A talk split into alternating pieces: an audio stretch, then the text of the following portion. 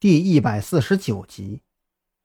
张扬和王啸天对视了一眼，王啸天一脸无所谓的样子，摊摊手，没有说话。他向来是个闲散的人，有案子来了他就办，没有案子他也不会求着去调查什么。而张扬也是面无表情。我们现在还不能判定这个案件的性质，甚至不能说它是一个案子。如果我们真的是闲来无事的话，去查一查这个案子倒也无妨。不过，张扬指了指那边厚厚的几份档案，我觉得我们目前最重要的还是查一下过往的案子吧。你已经有头绪了吗？赵军眼前一亮，说实话，这些案子啊，我也都看过，其中大部分呀都是我集中到局里的。这些案子大多是查无头绪，我相信其中应该有一些肯定跟子午会有关，可是究竟是哪些啊，我根本就无法做出判断呀。赵军盯着已经站起来的张扬，如果你整理出了什么线索。我们当然还是以这些案子为主。我刚才确实看到了一个案子。张扬走到了那些档案面前，从被他分好类的三份档案里面抽出来了一个。喏，这个你看一下吧。赵军只看了一眼那档案的封皮，就马上说道：“是那个午夜凶铃的案子吗？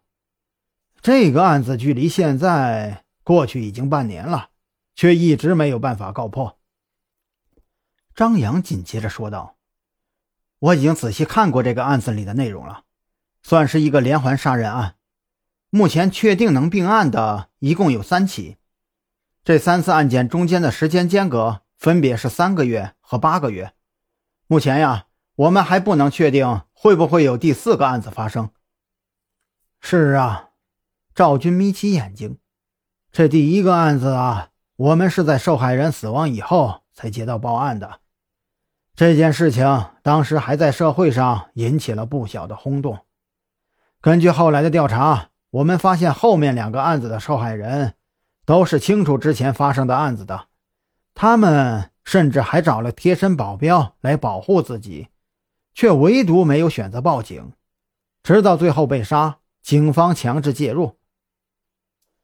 这种情况的发生啊。一般只有两种解释：一是受害人受到了威胁，使得受害人呀不愿意警方知道关于这个案子更多的线索。